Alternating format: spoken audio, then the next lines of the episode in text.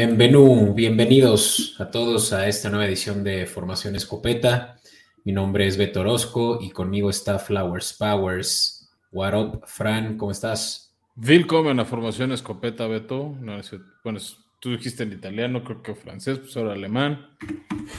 Y sí que gusto a todos en esta nueva edición de Formación Escopeta. Eh, arrancando el verano y en una extraña pausa, Beto, bueno, no extraña, pero es habitual de la NFL que no hay partidos, no hay juegos de pretemporada, no hay campos de entrenamiento, no hay nada.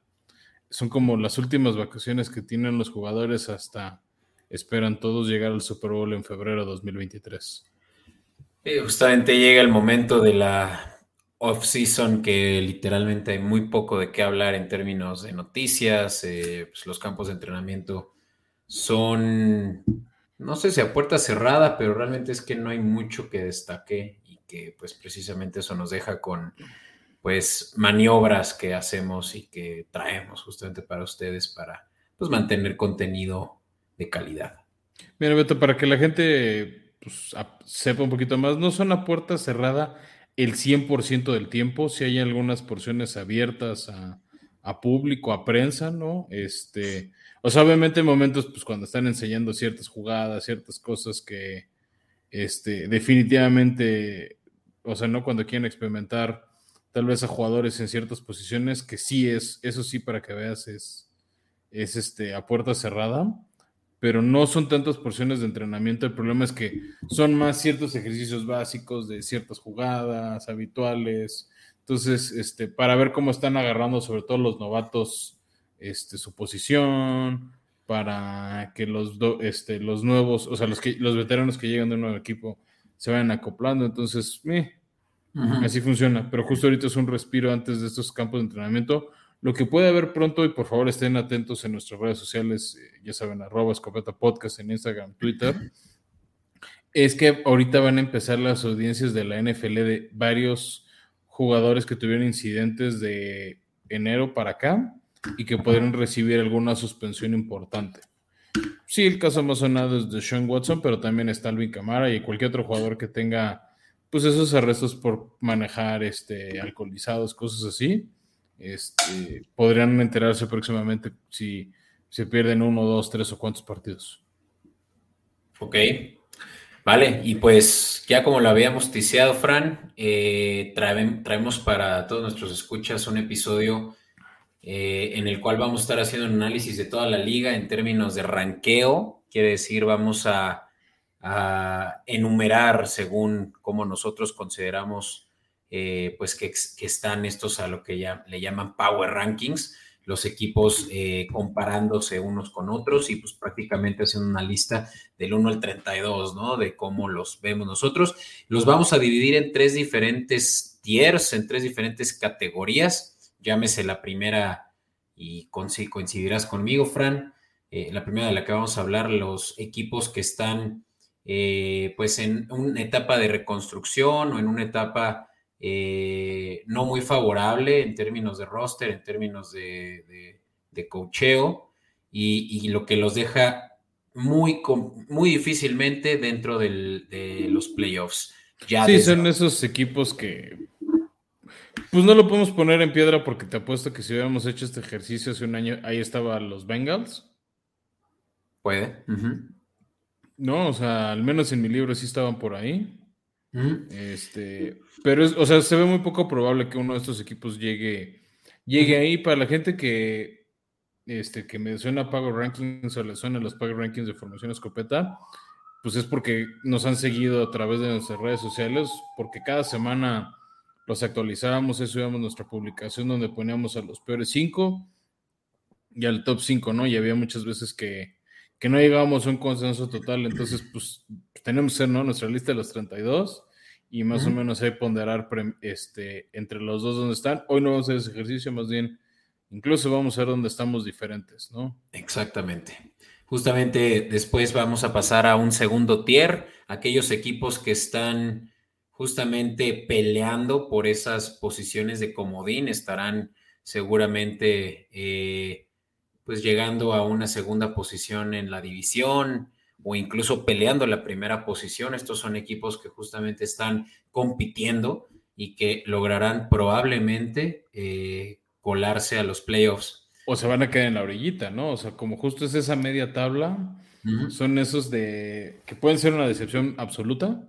Que bueno, también los del primer tier que ya mencionarás ahorita también pueden quedar fuera, ¿no? O sea, pero suelen, este, o sea, aquí son esos que están entre que sí, que no, que igual y son siete victorias o diez victorias y, todo que está ahí en medio, ¿no? Y que en términos de apuestas, este segundo tier del que vamos a platicar es justamente donde más upside hay, ¿no? Quiere decir donde más oportunidad hay de ganar dinero, obviamente arriesgando un poco más, ¿no?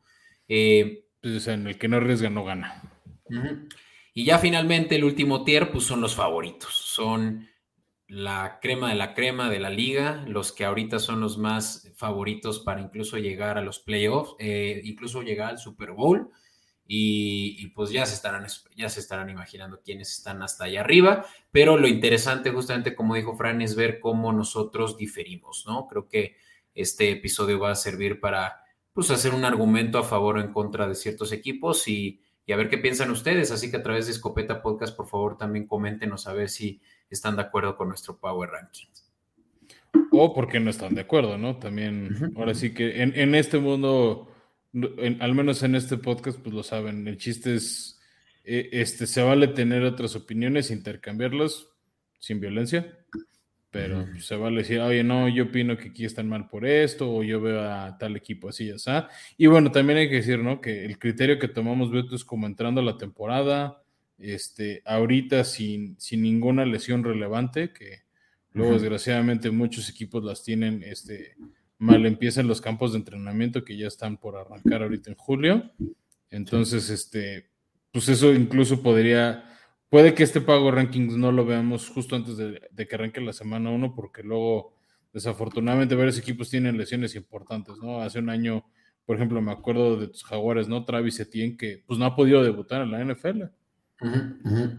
¿no? justamente. por dar algo así muy fácil de, de identificarle o, que la gente pueda identificar rápido, ¿no? De, pues este güey nunca, no, no ha debutado por lo mismo, ¿no? Entonces, este, y eso te cambia mucho en la temporada, una lesión de coreback, este, un retiro de alguien de, sabes que no, muere, me retiro y, y, pueden cambiar planteamientos de equipos o un trade de último minuto. Sí, este es en el estatus actual, hoy 28 de junio, día en el que estamos grabando, de cómo están los equipos listos prácticamente pues para entrar sanos a, temporada.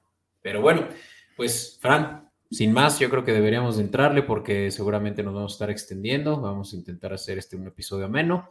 Y pues quédense con nosotros hasta el final, por favor. Y, bueno, pues ya les estaremos incluso ya al final ahí, pues platicando unas ciertas sorpresas, ¿por qué no? ¿Vale? Venga de ahí.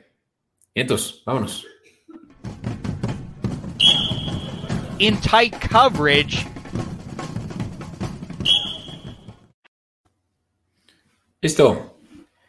Pues bueno, Fran, eh, evidentemente como ya tenemos dos formatos y uno de ellos es en video y otro es en audio, nosotros vamos a darle el beneficio a los de audio que pues no están viendo lo que sí están viendo los de YouTube, pero ya saben, a través de YouTube en Escopeta Podcast nos pueden también encontrar para pues justamente eh, complementar muy bien lo que platicamos con eh, una idea visual, ¿no?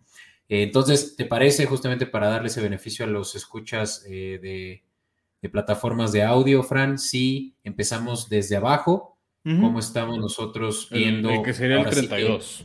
el que sería el 32, el que es el pelapapas, el o bien el, eh, ¿cómo se llama? el Jacksonville del 2022.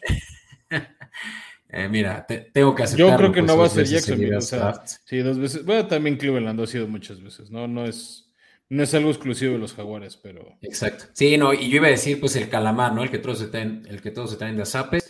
Eh, diferimos, y en este caso, ¿por qué no empiezas tú, Fran? ¿Quién es el peor equipo de la liga entrando a la temporada 2022? Para mí, el peor equipo, Beto, vas entrando es Carolina. ¿No? Eh, voy a decir de una rápido quién es el tuyo. ¿El tuyo es Seattle? El mío es este, Seattle para mí es Carolina. La diferencia para mí de uno este, y otro es que Seattle tiene tantito más equipo. Carolina no tiene coreback. Tenemos muchísimas dudas de su entrenador en jefe que venía de buenos números o buen programa en colegial, ¿no? Este. Y ahora está como decepcionando un poquito más, ¿no? Ya después de este experimento de Matt Rule en Sueño 3, ha dejado mucho de ver. Este. Dependen demasiado de un jugador que ya no me convence, que es Christian McCaffrey.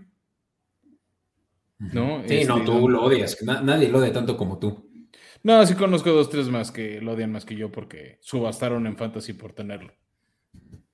Yo lo único porque lo odio y no es odio, más bien es envidia. No sé si por ahí has visto eh, a su pareja, a su novia. eh, No, pero ahorita, acabando este episodio, la busco.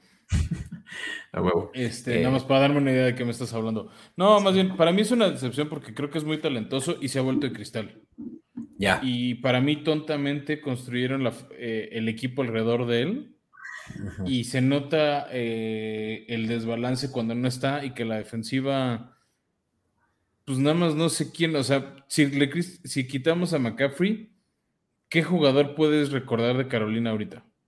Uy, yo te puedo decir varios, Fran. Sinceramente es que. Ah, sí, o sea, no pero que sean mediáticos de impacto. Pues está. O sea, porque, eh, por su- ejemplo, Gilmore ya el no sector está, ¿no? principal, DJ Moore, ¿no? DJ Moore es de, yo creo que del calibre de un Debo Samuel. Si, si, tuviera un, si Mm. tuviera un buen esquema, un buen complemento, yo creo que DJ Moore sí podría compararse con uno de esos speedsters. Eh, pero principalmente la defensiva, ¿eh? O sea, yo te puedo hablar de varios eh, que pueden realmente ser relevantes. Eh, su middle linebacker. Tipo ahí- banca Pro Bowl. A ese nivel. O sea, yo no te voy a decir los estelares de Pro Bowl porque creo que no están ahí. Pero de banca. O sea, vamos, el, el- el- el segundo tier de jugadores con potencial de Pro Bowl. ¿Lo ves? Pues recordarás eh, a CJ Horn, su primera selección del año pasado, que se lesionó, pero pues él tiene mucho potencial para ser un buen corner eh, en la liga y realmente Ah. es que en general tienen buena secundaria, como, como aunque te burles, pero yo, yo lo eh, que digo es que no son nombres así que te brinquen. Pues mira, CJ Henderson también fue, también fue primera selección de los Jaguares y ahí está ahora con los Panthers como corner. Y no olvidaremos a Xavi- eh, Xavier, Xavier Woods. Woods. eh, Ese sí te lo doy. Es bueno, tío, pero en general, tío, no, no, no es atractivo Carolina ahorita. O sea, para mí. Y, el te gran va- tema del coreback, Sam Darnold. ish, ish. Ese es el principal problema, ¿no? Pero mira, para no quitarle mérito, y creo que realmente uno de los mejores jugadores de su defensiva, Brian Burns. Eh, no es mid linebacker, yo lo estaba confundiendo, él es edge rusher. Y, y realmente tuvo un muy, buen- muy buen año el año pasado.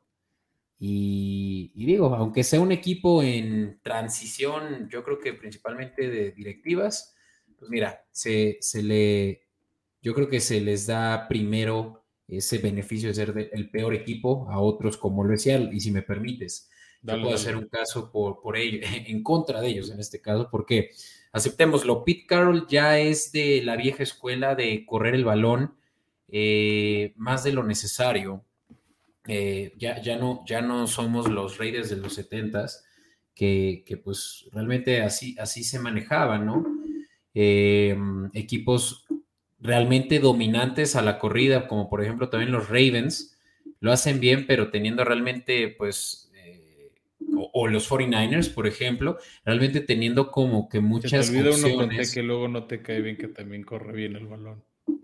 ¿Con T? Sí, su- tanto el nombre como el- la mascota son con T.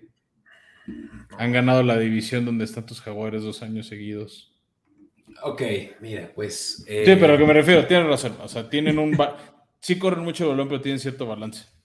Sí, y es lo que no hacen los eh, Seahawks desde hace varios años. Están teniendo, a- tenían durante 10 años a un coreback muy movible, pero no, le, no lo protegían. Entonces realmente él estaba aventando bolillazos a diestra y siniestra.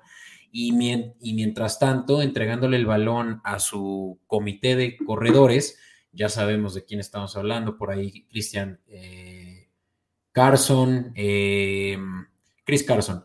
eh, Rashad, Penny, y, ninguno de ellos desde, realmente es que desde tiempos de Beast Mode no hemos visto que pues haya realmente una consistencia a la corrida de, los Seahawks. ¿Será que ninguno de los corredores superará las 600 yardas eh, totales en los últimos años? Eso es nada más un dedo al aire, pero puedo yo decirte que también estamos hablando de, uno, una de las peores defensivas de la liga. Que con todo, el año pasado no cerraron tan mal, ¿eh? 7-10. O sea, para ser tan malos, pues no lo hicieron tan mal. Y creo que para mí, justo lo que tú dices que es la vieja escuela, para mí puede ser el factor de por qué encuentro tantito peor este, a los. A, Carolina que contra Cero. O sea, para mí el hecho de que todavía tengan a Pete Carroll que pues todavía algo le sabe este deporte, ¿no? O sea, Sí, a ver, sí tiene, creo que como 70 años. Entonces, este, para mí esa es la diferencia y por eso yo los tengo más arriba, ¿no? Yo los tengo en 28, o sea, tampoco creas que voy que mucho, mucho mejor. Nada más no creo que sea en el peor, pero si quieres, mira.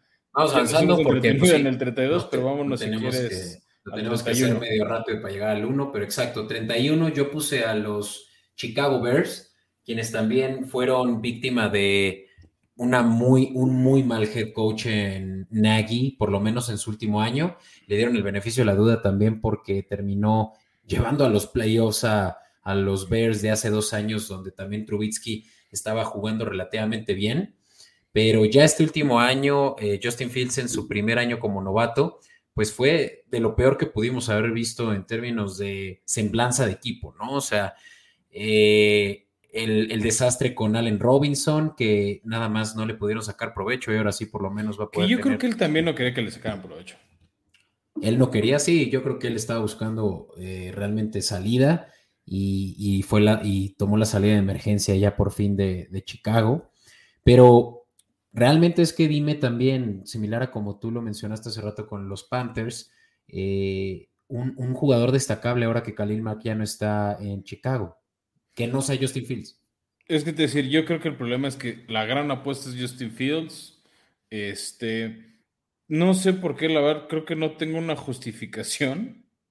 Este, de por qué creo que Chicago no es tan malo. O sea, vamos, también yo lo tengo en este tier 3, ¿no? Este, simplemente lo tengo más arriba. Creo que el cambio de entrenador en jefe puede ser muy sano para ellos. Eh, si me acuerdo, se llama Matt Everflus, su nuevo entrenador. Este, que viene a los Colts, viene de hacer un relativamente buen trabajo. Este, me gusta su corredor David Montgomery.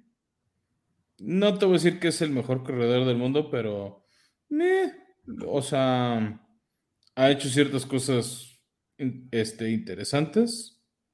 Este, viendo su roster, vamos, están reciclando a varios de los ex titanes, o sea, tienen a Tajay Sharp, tienen a Karen Blassingame, tienen a Darrington Evans, este, o sea, varios ex titanes en su ofensiva. Que, están reciclando a todo mundo, tienen todavía por ahí Andy Dalton de... no, Andy Dalton ya no está. Ah, ¿no? No, no, no, lo sacamos aquí en Formación Escopeta. No, no, no, no, no. Este, oh, Andy Dalton, si mal no me acuerdo, ahorita te digo dónde se fue, pero no, ya no está ahí. Ah, el, backup de, Justin Field es Nathan Peterman, el ex este, Bill. Oh, Bill, ok, ya. Pues sí, mira, igual. En la defensiva, tío, o sea, sí tienen varios nombres nuevos. Este, a ver, creo que van a estar peleando el sótano de su división. Este. Pero creo que el cambio de régimen puede ser algo bueno. Sí, no, eso yo creo que siempre le. Pero date cuenta cómo le va. Pero sí, o sea, la defensiva ya sin Khalil Mack, ah, ¿no? Pero pues, veamos, igual y Justin Fields con este nuevo esquema, con nuevos entrenadores, este agarra un, primer, agarra un aire positivo y, y, vemos el talento con el que lo prospectábamos saliendo de colegial. Y nada más como dato, sí te confirmo, Andy Dalton es el suplente en los Santos de Nueva Orleans. Sí, sí, sí, sí. Gracias ahí por la corrección. Pero bueno, pues sí, lamentablemente para los Bears, pero ahí los tengo casi en, el bottom. Hablemos del tuyo, el número 31. Sí, el 31 que es tu 30 es este los halcones de Atlanta, ¿no? O sea, está muy claro que están en reconstrucción. Lo lamento para Arthur Smith, se me hace un potencial buen entrenador en jefe. Pero pues ya se acabó la, era de Matt Ryan. Se acabó. ya no está en el equipo, se fue a, Indianapolis, este, llega Mariota como un coreback de transición claramente. O sea, todo pinta que va a ser Desmond este, su coreback del futuro. Desmond Reader, ¿no? Viene este, pues, con números aceptables de colegial, no viene como la superestrella. Este, no, le falta desarrollarse y va a ser Mariota 100% el, el, titular. No, que tiene ahí unas piezas interesantes para crecer al futuro, ¿no? Lo dijiste. Los que están en este tío son, ese equipo, son esas franquicias a desarrollar. Y hablemos, hablemos, este hablemos tantito de su cornerback eh, de la, yo creo que fue la primera selección del año pasado. Eh, no, la primera del año pasado fue Kyle Pitts. Mm, cierto. AJ Terrell fue la primera selección en 2020 y vaya que tuvo un excelente temporadón, Fran, y que realmente podemos hablar de que es incluso el mejor jugador ahorita en, Falco, eh, en Atlanta, incluso por encima de Kyle Pitts, quien también realmente es que es la gema del equipo. Sí, y que el otro también por ahí que me gusta, que fue de esos de exprimieron piedras y encontraron oro, o encontraron algo en las piedras, es Cordero Patterson. 100%. Este, Que él sí funciona más como decía hace rato Divo Samuel, ¿no? Porque él es un corredor, también receptor, regresa a patadas, es este tipo de jugador navaja suiza que lo hace muy bien. Sí. Y que tiene todas las confianzas. O sea, yo sé que tú y yo lo tenemos 31-30, pero no me sorprendería nada, Beto, que eh, en muy poco tiempo estamos hablando, o sea, que este sea de esos equipos que acaben afuera de este tier para final de año. O sea, no digo. o sea, entre Mariota y Desmond, en uno de esos nos sorprende. O sea, digo, creo que tiene tantas piezas que en uno de esos nos sorprenden. Y a ver, no te estoy diciendo que lleguen a playoffs. Pero acaben, por decirte, en el lugar 20-19. O sea. Ya. Sea, aquí estamos hablando del 32 al, al 22 más o menos. O sea, que acaben en el 21-20, o sea, que, sean de esos equipos que salen del fondo y llegan un poquito más arriba de lo que proyectamos. O sea, esos, o sea, no, no van a llegar al Super Bowl. Eh, pero pues eh, eso que dices te, tal vez te da la confianza de poder apostar a su over-under, ¿no? Que puede estar por ahí los seis, las seis victorias. Pero ya llegaremos. O sea, siete victorias, ¿suenan locos? Sí. Pero ya, ya, ya, lo hicimos. O sea, yo sé que ya lo cubrimos hace un pues más tío, pero, o sea, por las piezas son de esos equipos que podría haber salido de este hoyo. Vale. Oye, pues mira, sí, tú lo dijiste, el mío igual, el, 30 es los Falcons, eh, pero ¿por qué no hablamos de tu 30, que en este caso es mi 29, que coincide eh, ser nuestro rival divisional y me da gusto verlo por abajo de nuestros equipos? Pues sí, son los tejanos que siguen siendo un desmadre de organización. Va a tardar todavía, yo creo que un año dos años más en que terminen de limpiar toda la cochambre de la época de Bill O'Brien. Ya tienen otro nuevo head coach, este es Lovie Smith, es un entrenador serio que le da mucha prioridad este, a la disciplina defensiva, pues esa es, esa es su historia, lo hizo, en, lo hizo en Chicago, lo llevó a un Super Bowl, en Tampa dejó ciertas bases que, ahora son las bases de la defensiva actual de este con las que Bruce Arians ganó el Super Bowl y que este se entretienen a Tom Brady en la banca. Entonces, este creo que en poco, o sea, bueno, no en poco tiempo, como en dos años Houston va a mejorar, pero ahorita pues su coreback es David Mills, su receptor es Cooks, y de ahí en fuera. Cooks, sí. O sea, ¿no? O sea, ¿qué más hay de Houston? O sea, ¿a quién puede atraer este la gente en Houston, ¿no? O sea, creo que su misma afición están muy conscientes que es un equipo que está en reconstrucción, que sacrificó demasiados picks aquí y allá, que bueno, recibieron varios picks ahora que se deshicieron de, de Deshaun Watson, pero híjole, pues todavía, todavía les falta, ¿no? O sea, su, su corredor, no sé quién decirte quién es. O sea, probablemente es Rex Borhead o por ahí el ex Colt Marlon Mack. Entonces, tío, hay dos, tres piececitas que en una de esas funcionan. ¿no? Pero les va a tomar tiempo. Y justo lo que hicieron muy bien la temporada pasada, tú recordarás que hubo juegos en los que sorprendieron. pelea. sobre todo al principio de la temporada. Tuvieron un muy buen comité con, de corredores con Ingram, eh, David Johnson y Rex Burhead. Y, bueno, ahora ya se les fueron los dos primeros que mencioné, pero pues les llega Marlon Mack, quien también fue una buena herramienta de fantasy cuando su, tiempo en Colts, ¿no? Pero bueno, no hay mucho que hablar de los Tejanos, excepto que es un equipo que 100% va a necesitar eh, reformularse eh, a consecuencia de, justamente Bill O'Brien, que es de lo peor que le ha pasado a la liga en términos de head coach, nada más por encima. No lo peor, porque yo creo que eso lo comparte mi, equipo, mi querido. No, espérate, los, los, Dolphins tienen que decir hold, my beer. Ah, bueno, sí, también, ¿verdad? Con eh, Gaze, sí. Sí, sí, entre los Jets y los Dolphins dicen hold my beer, ¿dónde dejas a Gaze, no? Pero sí, a ver, eh, creo que están pagando la penitencia que, que fue este Bill O'Brien. Sí, sin duda. Pero bueno, sin más, avanzando, Fran, me gustaría también entender algo que yo no comparto, eh, nada más para decirles a nuestros escuchas que, como yo dije, mi 29 son los Tejanos, eh, el 29 de Fran es los Leones, quienes toda la temporada pasada fueron uno de los peores equipos de la liga, pero que esta temporada se restablecieron y que, bueno, ya yo estaré hablando de ellos un poquito más adelante, pero sí yo quiero entender cómo es que los tienes todavía tan abajo. Jared Goff. No, bueno. o sea, ese es mi argumento. Jared Goff. Pues mira, Jared Goff llevó a los Rams a un Super Bowl. Eso no te lo quita nadie. No, no, no. Pero también los Rams hicieron tres puntos en ese Super Bowl porque Jared Goff. O sea, la prueba es que se va Jared Goff, prácticamente es el mismo equipo al que llega este Stafford. También llegó OBJ, o sea, no, no te voy a decir que la llegada de OBJ y Von Miller no ayudaron, se ayudaron y mucho. Este, pero con esas mismas bases, con ese mismo entrenador, con ese mismo sistema, sí, o sea, sí dieron ese paso importante y diferente que con Jared Goff. No, Jared Goff creo que es un coreback competente.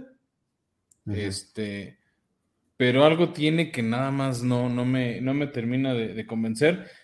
Creo que tienen un muy buen corredor. Este, ahí creo que es Javonte Williams o lo estoy confundiendo con el de No, es este Swift. Bueno, uno Swift, pero tienen otro también muy bueno. Ah, sí, el que es muy chistoso, Jamal Williams. Jamal, Jamal Williams, ya te dije que era Williams. Entonces, este Javonte es el de Denver.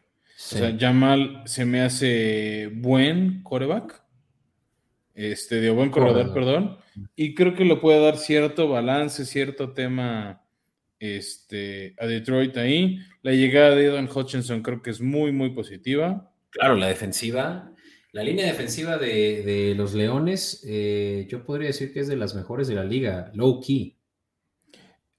Es que como que también es, quiero ver qué, qué tanto se traduce el papel al campo. Ya. Mira, también, te, también te, voy a, te voy a dar un argumento por lo cual creo que los Leones, eh, estás subestimando a los Leones en tu posición 29.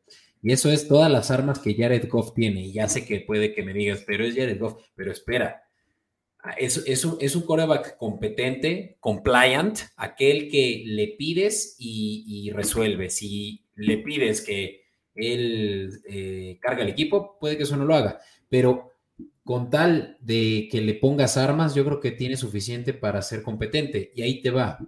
Empezando por los corredores, ya lo mencionaste, Jamal Williams, que en su tiempo en Green Bay también le dio mucha versatilidad al, juego terrestre. De Andre Swift, pues es un, eh, es un corredor que no ha tenido, yo creo que el break season, breakout season como lo puede tener ya esta temporada. Te es que él, siento que ha sido el eterno ya merito. Bueno, que eterno es una exageración, o sea, pero. ahí te va. Para, nos lo llevan prometiendo mucho. Para no clavarme, para, no clavarnos mucho con los Leones, solo te voy a decir todos los receptores que tiene Jared Goff eh, en el campo.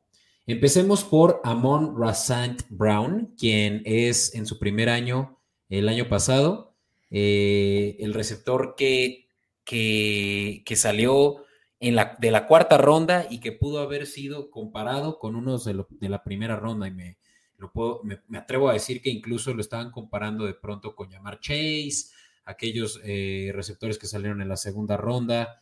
Eh, ahorita blanqueo, pero sabes, Amon Saint Brown realmente es que fue justamente una gema en el desierto que pudieron encontrar los Leones ahí en la cuarta ronda y que les dio muy buena producción eh, el año pasado, que incluso fue, eh, veamos, pues sí, 600 y tantas yardas por ahí en, la, en el slot, que es donde siempre lo posicionan. Pero van a tener también en, en la posición eh, externa, donde van los, los speedsters, los, los receptores de mucha velocidad, al mejor receptor de este draft en Jameson Williams.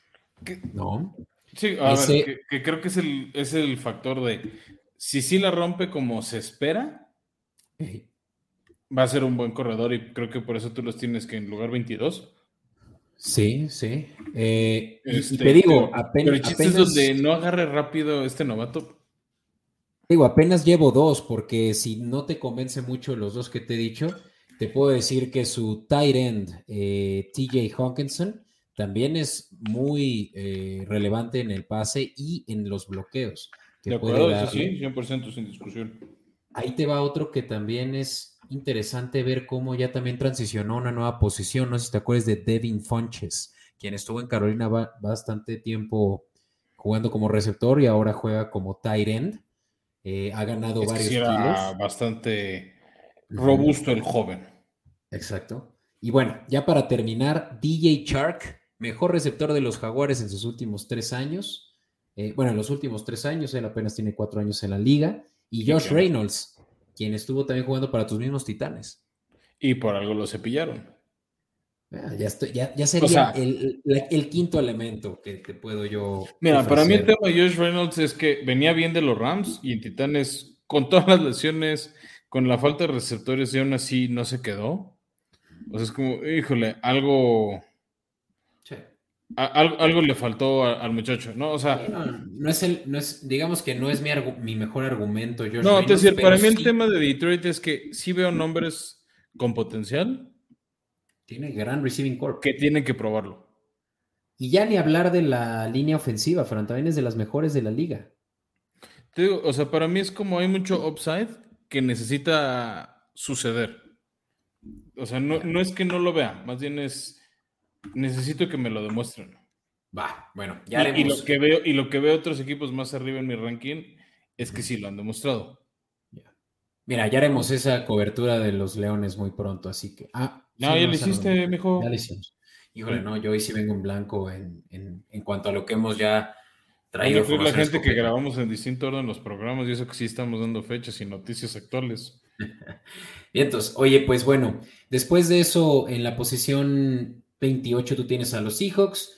No sé si quieres agregar algo más, excepto que pues sí es un equipo que el simple hecho de que se vaya Russell Wilson lo pone en una posición muy compleja, ¿no?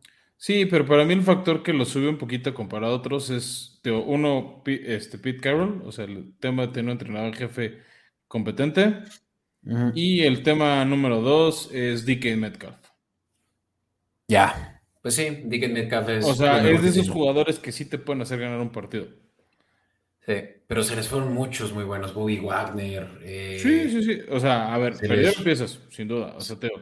Pero para mí tienen cuates como él que te cambian, ¿no? Y pues ahí está. Teo, mira, si quieres, vamos a brincarnos estas posiciones, ¿no? Y esos fueron los últimos cinco.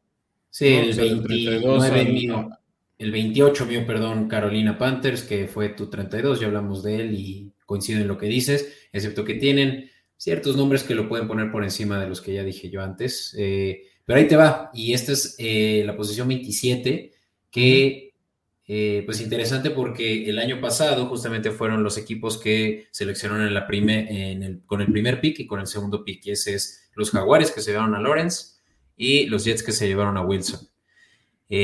tú tienes a mis Jaguares más arriba, lo cual también me, me enorgullece que, ya, los estés evaluando como lo que son. Pero yo te voy a decir por qué los Jaguares están por debajo de los Jets.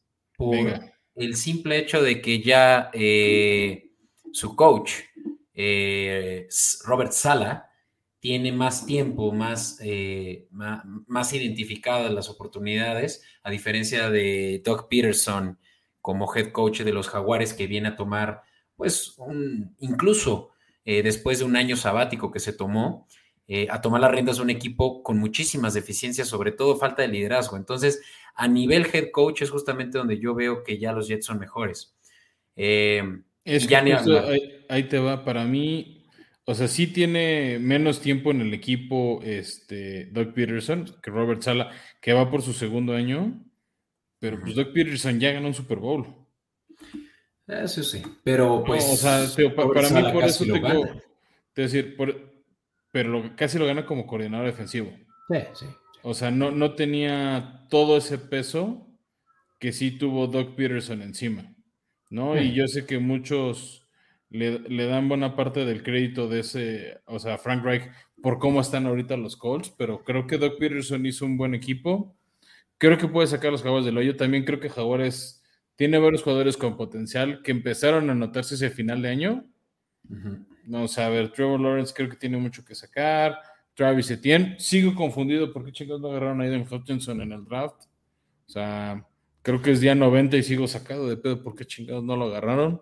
Ya hemos hablado mucho de Trent. Sí, sí, pues, o sea, yo soy como ese gif de que sale el niño llorando en el piso de ¿por qué fregados no agarraron a Aiden Hutchinson? Pero bueno, o sea, porque para mí, en una vez hasta yo, yo sacaba a Jaguares de este tier. Wow, súper.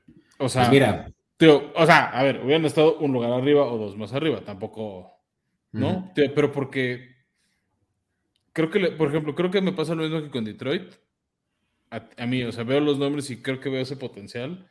Y siento que es al final del año lo empezaron a mostrar. Y creo que con el cambio de cultura que puede traer Peterson, es, es el factor IT. Y los Jets, para mí, su gran tema es, creo que agarraron un buen esquinero en el draft, pero no, no me termine convencer el pass rush de los Jets.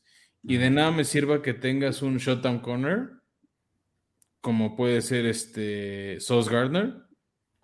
Si el coreback tiene todo el día para lanzar, tarde o temprano se les va a acabar el partido. Y está en su división Josh Allen. Y está en su división Terry Hill. Y está Mac Jones. O sea, son, este, o sea, tú eh, todavía no sé. Ya hablaremos de Miami. Pero, o sea, en su división tiene corebacks muy buenos que encuentran la manera de sacar el partido. Sí, mira, digamos y que... rush, ah, y del otro lado, un coreback... Ah, ¿Ya sabes? Sí, pues es que Zach Wilson fue el peor rookie de todos los rookies, hizo que todos les fue pésimo en su primer año. Sí, creo que fue Justin Fields. Es decir, creo que fue Justin Fields el peor rookie, pero un poquito, o sea, pero no tan lejos de él estuvo Zach Wilson. Zach Wilson. Sí, mira, yo, yo lo único que puedo decir de los Jets es que si yo fuera fan de los Jets estaría, pues, positivo. O sea, tienen, tienen buenos elementos. Hablar de Michael Carter en su segundo año, que parece ser el eh, running back número uno del equipo, y Bryce Hall como un sustituto similar a lo que están haciendo los Jaguares entre Robinson y Etienne. Va a estar interesante cómo le van a dar opciones a Zach Wilson en tercera oportunidad. Y los receptores, o sea, los receptores de los Jets, entre que tienen a Garrett Wilson, eh, eh, también uno de los favoritos del, draft de este año, Braxton Berrios, ya hemos platicado mucho de él, y Elijah Moore, quien fue también una gran sorpresa en su año de novato el año pasado, pues también es como los, es, similar como tú dices, como los eh, Detroit Lions. tienen, yo creo que Mm, alrededor de, del equipo como que buen, una buena justificación por realmente dar competencia, ¿no? Claro que tú mismo lo dijiste, eh, pues están en una división muy compleja, ¿no? Entre que tienen a los Patriotas y, y, Bill Belichick que siempre les ha partido el de hijos, o sea. Exacto, y, ahora los Bills, eh, probablemente el mejor equipo de la liga, pues sí, es, está, está complejo, pero bueno, hablando meramente en su situación, yo los pongo Yo castigué también a los Jets porque para mí les pesa mucho el no tener una buena línea ofensiva. O sea, de nada te sirve decirme, o sea, bueno, no, no es que no sirva que me digas los nombres de Zach Wilson y todos, este, y todos los posibles pass catchers a su alrededor y esas armas, ¿no? O sea, a mí, de hecho, el que más me gusta de sus receptores es Elijah Moore. ¿no? Este, pero para mí, si no tienes una buena línea para protegerlo, o sea, puedes tener a Tom Brady. Si Tom Brady o Patrick Mahomes tienen una mala línea ofensiva, pues ya hemos visto el resultado. Pues le, han, dedicado mucho a esa línea de, eh, ofensiva. Eh, recordarás a Mekai Beckton en el 2020 y a Elijah Vera Tucker en el 2021. Fue su primera selección en dos años consecutivos. Línea. Sí, Teo, nada más es que suceda, o sea, que se vuelva. O sea, porque el año pasado esos dos jugadores ya estaban y aún así Zach Wilson veía más seguido este el pasto que el centro, ¿no? O sea, y el centro voltea a ver dónde está el balón, ¿no? Entonces, tío, para mí ese es el, el, por qué castigué ahí a los Jets, este, en este lugar tan abajo. Bueno, no es tan abajo al tuyo, o sea, son dos más abajo que No, dos más abajo. Y bueno, pues mira, aquí va, ahora sí. Ahora empieza la polémica. Aquí es donde empieza la polémica, porque ya quien nos está viendo en vivo, eh, en video, verán que yo no tengo este equipo en este tier, pero Fran sí lo tiene en la posición 27 y son los Browns de Cleveland. ¿Por qué los tienes como ese equipo que no va a pasar a playoffs? Va a ser el peor de su división y va a ser un pan este año. Mira, lo mismo que hemos estado hablando con Marius, el coreback. ¿No? O sea, ellos ya renunciaron a su proyecto Baker Mayfield, que siguen el equipo. Este, trajeron a Jacoby Brissett para cuando no puedo jugar de Sean Watson se convirtieron en el jugador más pagado este año de la liga, o segundo mejor pagado de la liga, a Deshaun Watson. Y hay una posibilidad grande de que no juegue todo 2022. O sea, ya sería dos años seguidos que no juega Deshaun Watson. O sea, recordemos que no jugó 2021. Parece, pero no es oficial, por eso no lo escucharon los escopetazos, que no va a jugar en todo 2022. O sea, que al parecer la liga le va a dar mínimo un año de suspensión, les podrían dar más. Y apostaron demasiado los Browns en él. Dejaron ir algunas piezas como Jarvis Landry. No, o sea, la cobertura justo anterior que hicimos fue de Ravens y de Browns. Entonces, dijimos, si está Deshaun, van a ser un super equipo. Que puede estar en unas 9, 10 victorias. Sin Deshaun, con Jacoby Brissett, con algunas piezas que dejaron ir, pues hablamos de 6, 7 victorias. Y en una de esas son menos, ¿no? Entonces, este, tuvieron que dejar ir jugadores para poder armar ese contrato de Deshaun. Entonces, yo sí los estoy castigando porque creo que es inminente el castigo de Deshaun Watson. Sin duda, del lado ofensivo, aunque llega Mari Cooper a complementar esa posición de Jarvis Landry que ya no queda. Eh, pero te voy a decir algo y ya luego... lo de OBJ. Sí. O sea, ¿a quién, tienes más? ¿A Donovan Peoples Jones? No es malo, pero todavía no está ahí. Mm. Mira, sí no tienen de los mejores receiving corps, pero sí tienen una de las mejores secundarias. En Newsom, en. Em, ay, mejor corner ahorita pagado. Este. Olvidé su nombre. el, mejor, el mejor pagado es Gilmore, que, el expatriota. ¿Corner? Según yo sí, ¿no? No, no, no, no, no, no, no, no, no. Ah, me estás hablando de Ward, ¿no? Ward, Denzel Ward es. Sí, es el mejor pagado, creo que. Según yo sé. Pero bueno, ya, ya luego en Formación Escopeta les podemos, en Escopeta Podcast, eh, en Instagram, en Twitter, les podemos dar ese dato.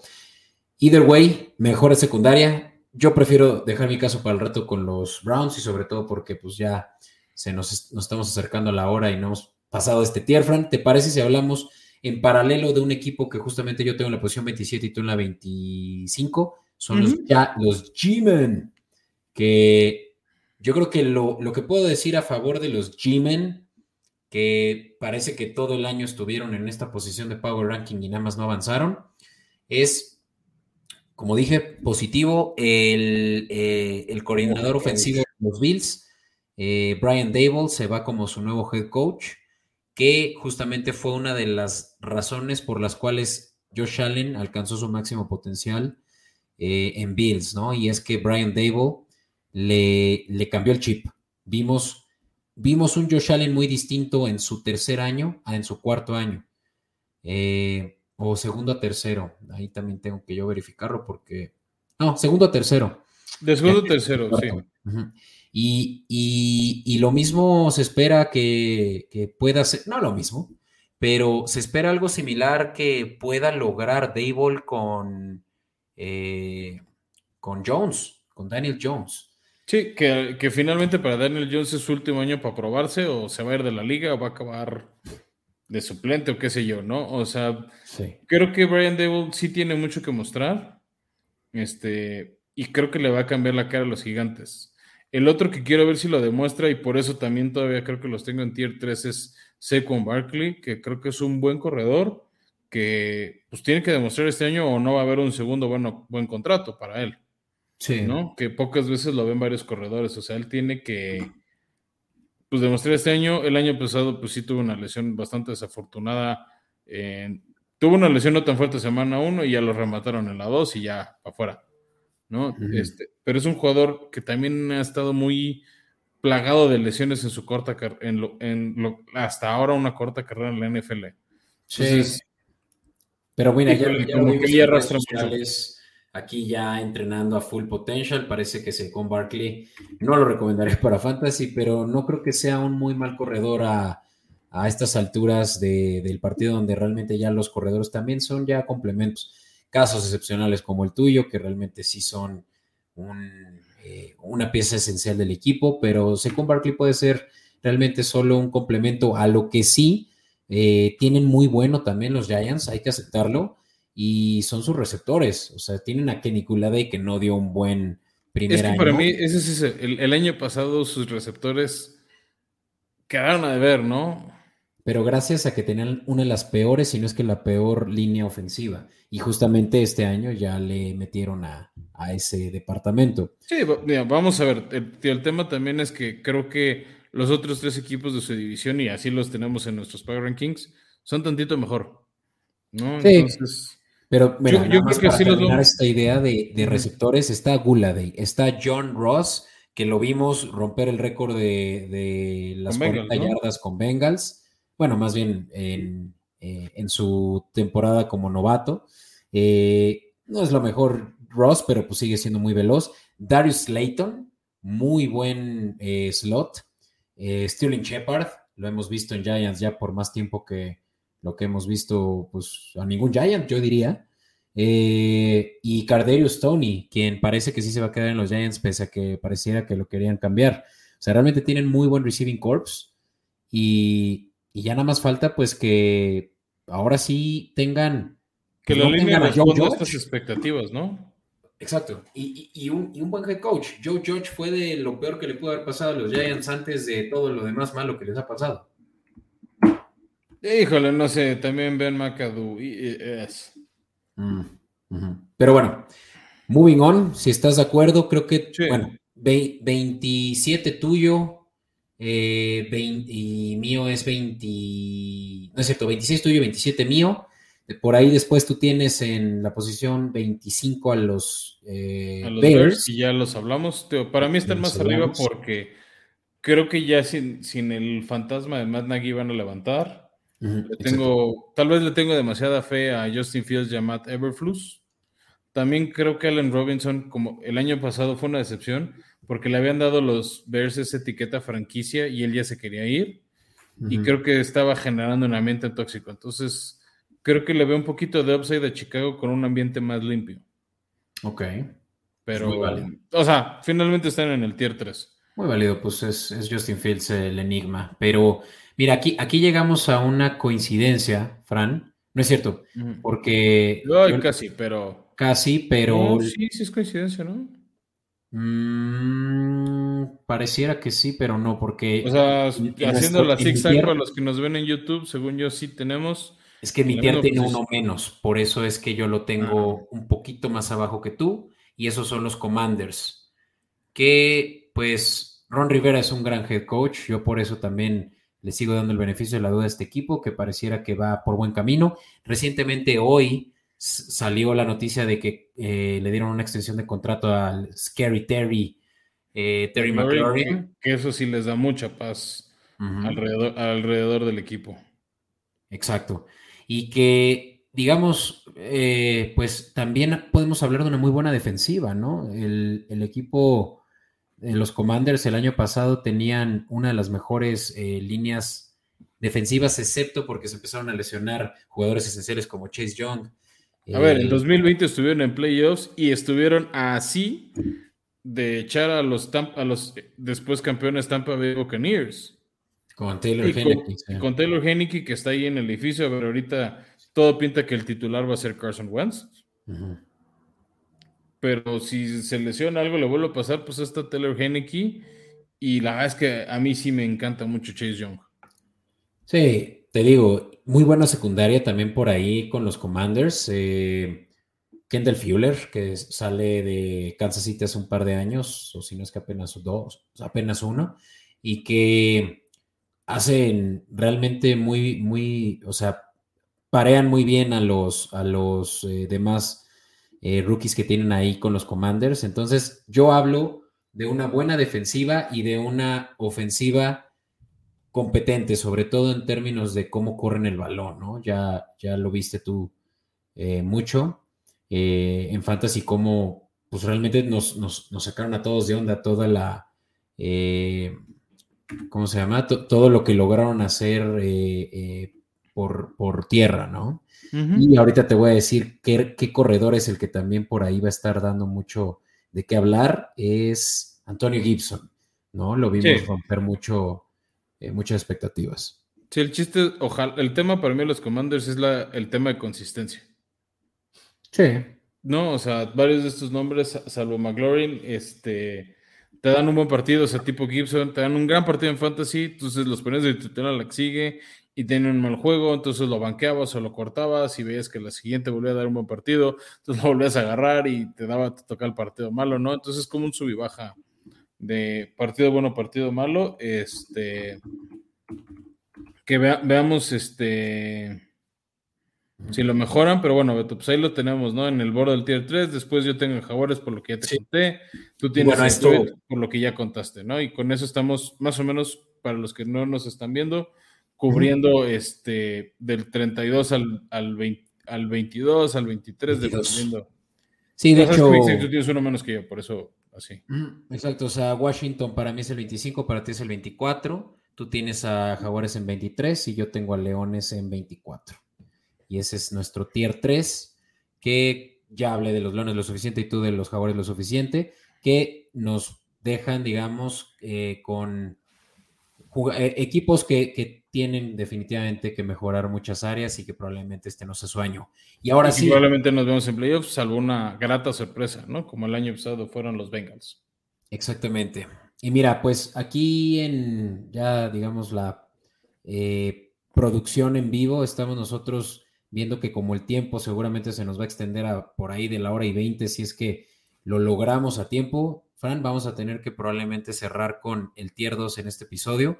Así que esa yo creo que puede ser la sorpresa, que el tier 1 y los mejores equipos de la liga se van a tener que, eh, todos nuestros escuchas, pues se lo van a tener que esperar hasta la siguiente semana. Pero Entonces, bueno, si van haciendo las restas y las cuentas, más o menos pueden saber este qué equipos no están, ¿no? Así es. Y como quiera, me hubiera gustado decir esto antes, pero si tienen la duda para quienes nos escuchan en audio, seguramente ya tendrán ahí en redes sociales estos tiers, por lo menos el 3 y el 2, para que también puedan seguir visualmente eh, pues eh, esta, este escalón que nosotros estamos haciendo ya, y del que estamos hablando. Pero ahora sí, Fran, hablemos de los equipos, como dijimos al inicio, que tienen posibilidades de llegar a playoffs, que van a estar peleando playoffs, ¿no? Van a estar peleando un lugar que algunos los vamos a ver, como dices, ¿no? En comodín, lo, lo decías al inicio, o algunos se van a quedar en la rayita. Sí, y otros que pueden sorprender e incluso ganar su división. Yo creo que aquí es donde hubiera estado Bengals el año pasado. Definitivamente. Bueno, pues que con la ¿Sabes qué? La gran duda que tuvimos y al final fue su talón de Aquiles en Super Bowl, era su línea ofensiva. Tuvimos mucho la discusión de si llamar Chase o Peney Sewell. Decíamos, Ujú. pues Jamar Chase va a romper la liga, o sea, lo hizo, pero si no proteges, pues quién sabe cuántas veces le puede llegar el balón a Jamar Chase y eso fue lo que vimos en el Super Bowl. A ver, Sí. tuvo, 20, tuvo 20 capturas, Bengals, ¿no? O sea, no estuvimos tan incorrectos. Sí, no, sí. Pero bueno, pues aquí viene una de nuestras primeras prerrogativas que a mí La también me primera llama la polémica, dilo con todas sus letras. Y esa es tuya en la posición 21, los, los, mira, el lago, de emoción, los Ravens de Baltimore, que para quienes no están viendo en, en video, yo ni siquiera tengo en este tier. ¿No? Sí. Y tú los pones al final del tier 2. Sí, tal vez los castigué demasiado. O sea, como que hice y rehice mi lista varias veces. Para mí el tema de Baltimore es una incógnita de qué Baltimore vamos a ver. ¿No? O sea, vamos a ver al equipo del año pasado que fue fiascaso, o vamos a ver el equipo de hace dos años que estaba llegando a la ronda divisional con un jugador, con un coreback que ha sido el MVP de la temporada en Lamar Jackson, con un gran entrenador en jefe en Harbaugh que lleva más de 10 años, creo que es ahorita el tercero segundo este, entrenador en jefe que más años lleva en su equipo actual. O sea, el uno claramente es Bill Belichick, pero pues se pelea el 2, el 3, ¿no? Por ahí también está este Chef de Pittsburgh, yo sé que no se llama Chef, pero es idéntico el personaje de South Park. lo fan de los Steelers. Le, cambias la gorrita negra o amarilla de Pittsburgh y le pones un sombrero de cocinero y es Chef. bueno, para allá, eh, el chiste racista ya pasó de moda. No, no es, no, es por racismo, es porque es idéntico a la caricatura. ¿no? Este, pero bueno, pero para, para, mí el tema es que Baltimore vamos a ver. O sea, el año pasado definitivamente las lesiones los mermaron. Este, esperemos que este año veamos a Gus Edwards y a J.K. Dobbins. Si sí van a salir rápidamente de este tier, van a ir escalando posiciones. El tema es que en su división tienen dos rivales muy complicados arriba de ellos, que es Pittsburgh y Bengals. Y para mí se deshicieron de una de las mejores armas que, les daba diversificación, ¿no? Que es Hollywood Brown. sin él, híjole, es que va a ser un ataque unidimensional los, los Ravens y va a ser correr. Y hay ya mucho video de diferentes equipos de cómo detener este equipo. Y el problema es que si Lamar tiene que echarse el equipo al hombro y no empiezan a salir las cosas, se desespera y comete errores. Mira, pues yo, yo creo que aquí estás. Eh, una Tú castigando a los más de lo que debería. Sí, pero y te, y te voy a decir por qué es que hay que considerar que los Ravens pueden incluso ser de un tier superior. Y es una vez más similar a como con los eh, Browns, donde también los subestimaste en su secundaria. O sea, hay que recordar que pueden ser incluso los Ravens el mejor equipo en el tercer nivel, o sea, eh, para los pases largos. Ya lo platicamos el otro día, pero con la selección, eh, su primera selección, Kyle Hamilton de safety, eh, Tony Jefferson, eh, también ahí pareando a Marcus Williams, uno de los mejores safeties que hemos visto en los últimos años, antes en Saints y ahora ya sano en Ravens. Y eso sin hablar de los corners, donde está Marlon Humphreys, Marlon Humphrey, perdón, también ya sano, y Marcus Peters, ¿no? Que también vimos que pues había tenido todavía unas buenas, unos buenos años en Kansas. Tenemos en papel una de las mejores defensivas de la liga, nada más en la secundaria, Pero ahí te va mi duda. Claro que son hombres muy buenos y muy talentosos, pero son nombres con algo ya de edad. A ver, edad para la liga. Sí, sí. Y para mí el tema, o sea, el, gran problema de un esquinero que pasa con el tiempo, que es lo que luego a algunos jugadores los convierte en safeties o un poquito hacia atrás, es que van perdiendo velocidad con el paso de los años. Ok. Sí, eso sí, sí están veteranos eh, ahí. O sea, y para mí el tema de velocidad es, ¿van a alcanzar a llamar Chase? O sea, por, darte el nombre más rápido de su división. ¿No? Entonces, este, ahí es donde creo que va, o sea, va a ser la prueba de fuego de esta defensiva. Creo que es una, creo que sí, a ver, Hamilton creo que va a ser un gran refuerzo. Mi duda es si estos buenos esquineros van a ser, como dicen los gringos, keep up el paso con, los, este, con, con los receptores rivales. Ahí para mí va a estar la, clave de ellos. Ok. Oye, pues avanzando, mi posición 22, Fran, y también hablaré de una vez también de la 21, porque de ahí te voy a ceder la palabra ahorita, verás cómo. Mi posición 22 son los vikingos, que tú lo tienes tan solo dos posiciones también arriba que yo. Eh, los vikingos siempre, durante mucho tiempo, han sido justamente un equipo mediano que se defiende bien eh, ante los contra los peores equipos, pero eh, no le da competencia contra los grandes. Yo creo que ahorita ahí es donde se encuentran. Claro que este cambio de régimen les va a venir muy bien. Ya, ya les surgía este cambio. Em, pues el, uno de los head coaches también más veteranos de la liga, en, ay, se me fue ahorita su nombre.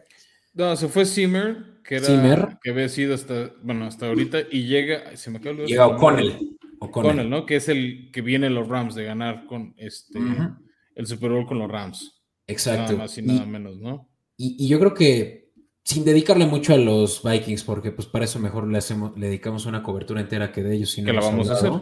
Sí. Eh, tienen a uno de los mejores receptores de la liga, pero no tienen cómo darle de comer lo suficiente, ¿no? Con los pases de Kirk Cousins, eh, que, que, a veces él tiene que distribuir el balón de otras maneras, digamos, es similar a Jared Goff, ¿sabes? Hace suficiente, eh, pero Justin Jefferson es una superestrella y, y, se les va a ir similar a como... Eh, como se les fue hace mucho Dix. Como se les fue Dix y como se o sea, Por poner uno que sí estaba en ese equipo, ¿no? Exacto, también. Entonces, yo creo que realmente es que Minnesota necesita empezar a ser competente ya, sobre todo una, una división tan fácil, a excepción de Green Bay. Pero ah, es que justo te iba a decir eso. ¿Sabes cómo, cómo creo que va, están todos los del norte? es Aaron Rodgers le queda uno, chance dos años. Eso es lo que le queda a Aaron Rodgers. Entonces, todos los del norte están así, que ven en YouTube así, frotándose las manos porque ahí viene la división. Ese estilo lo que pasaba en el este de a Brady ya se va a ir, ya se va a ir. Y Bills justo aprovechó el momento. Miami creyó que estaban ahí y les fallaron las cuentas. Pero justo yo creo que de todos los rivales divisionales de la norte de la, de la nacional, el que mejor se está preparando son los Lions. Y, yo tengo, yo tengo a los Lions vamos a ver dos posiciones. No es cierto, de hecho, yo tengo a los Lions, sí, yo tengo a los Lions solo una posición debajo de los Vikings, ¿sabes? Eh, digamos que sí, en un diferente tier. Pero, de nuevo, ¿no? O sea, yo creo que los vikingos están en el momento clave de querer ser el, el, calamar de su división o querer ser el nuevo Green Bay. Y eso es ahora es ahora y yo creo que van a tener que tomar una decisión también difícil en dejar ir a Cousins. Mira, el problema con Cousins es que ya tenían demasiado dinero comprometido, entonces aunque lo hubieran cepillado, le habían tenido que pagar un dineral. Entonces, de pagarle un dineral, mejor tenlo, a ver a dónde te lleva, que pues te has, o sea, has estado demasiado cerca de playoffs varias veces con él, ¿no? Este llevó a Washington en su momento a los playoffs, por lo menos creo que una vez como comodín. Entonces, te puede llevar a esa zona. Y lo otro que puede ser es, o sea, creo que este, este sí va a ser también el último año de Cousins, a menos de que tenga un turbo gran año, ya se va a ir Cousins de, los vikingos. Y pues la, versión extraoficial es que vienen buenos este, quarterbacks en esta, en esta clase del draft de abril 2023. ¿no? Entonces... Yo solo te quiero decir algo no te duermas en Calen Mond. Tienen por ahí un as bajo la manga y un eh, ¿Qué es la otra? de segundo año que posiblemente toman las riendas este año. Eso puede ser, ¿no? O sea, vamos a ver qué hace Connell con el coach. También vamos a ver cómo impactan estos cambios. Que también yo los castigué, tal vez no tanto como tú.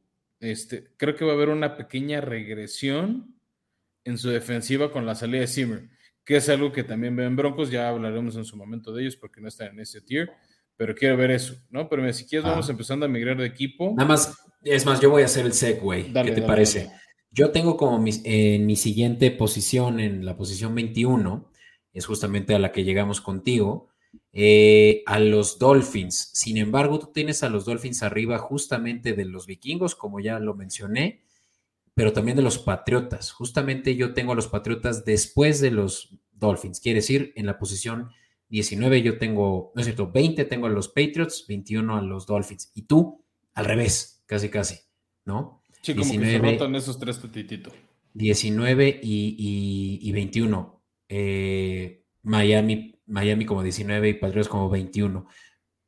¿Por qué, según tú, Miami es mejor que Patriotas? Tyreek Hill. ¿Por un receptor?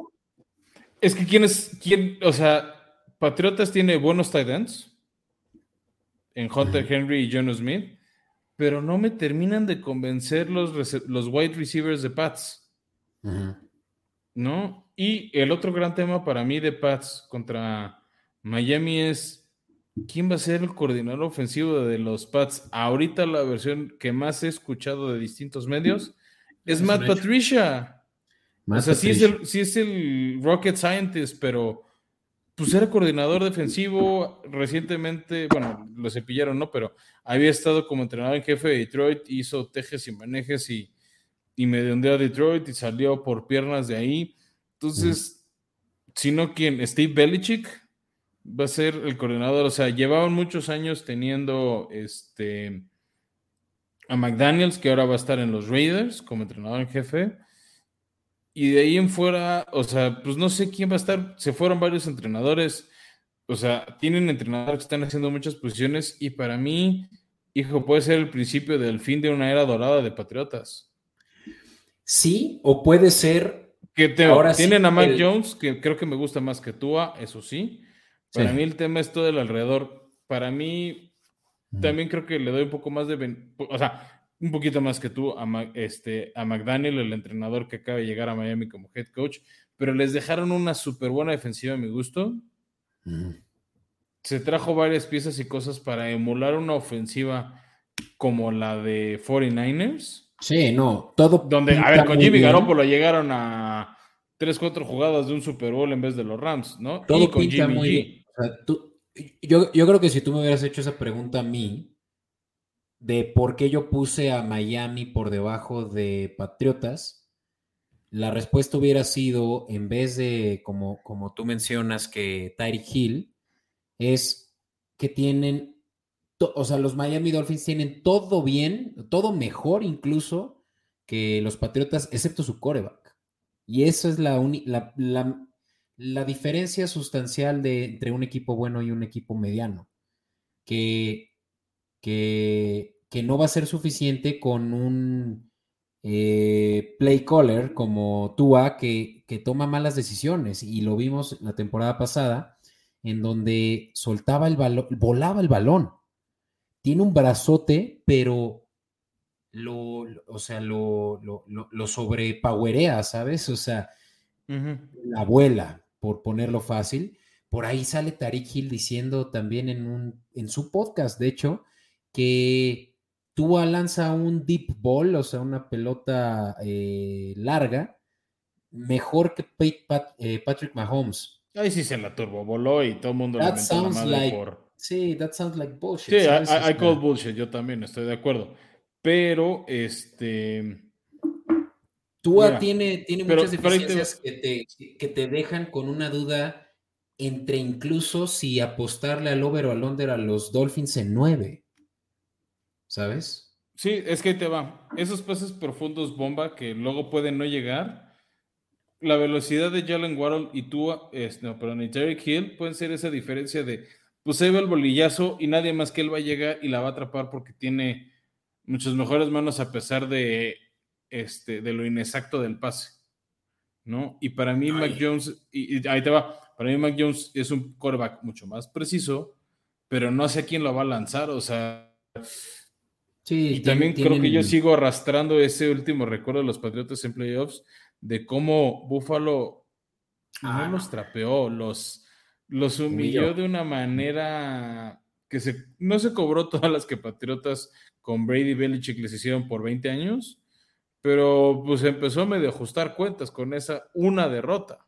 Sí, no, no, ya, ya están hablando de, la misma, sí, de las mismas humillaciones que, que antes eran al revés. Y, los Patriotas evidentemente tienen también muchas dudas, principalmente en la ofensiva, porque el año pasado se las tuvieron que arreglar con eh, Byrne y con Meyers, pero ve cómo con eso con, poco, pues realmente Belichick consiguió darle suficiente a, su novato, porque eso fue eh, lo que hizo Mac Jones en, la temporada pasada. Llevar al equipo, los Patriotas, que la temporada pasada habían quedado eh, en tercer lugar de su división por primera vez en 20 años. Eh, sí, ya sé. Y, y, Mac Jones, novato, los llevó a playoffs sin armas. Hoy va a ser diferente, evidentemente, porque tienen por lo menos a Devante Parker, tienen a. Se apellida es que, este, Nelson Aguilar, que no, no hizo nada el año pasado. Kendrick Bourne, que tuvo como un juego bueno, dos malos. Nakir Harry, que es el eterno Yamenito, Jacoby Myers, que es igual, tiene dos juegos buenos, uno malo. Y ya, o sea, Davante Parker creo que sí es el mejor receptor que tienen.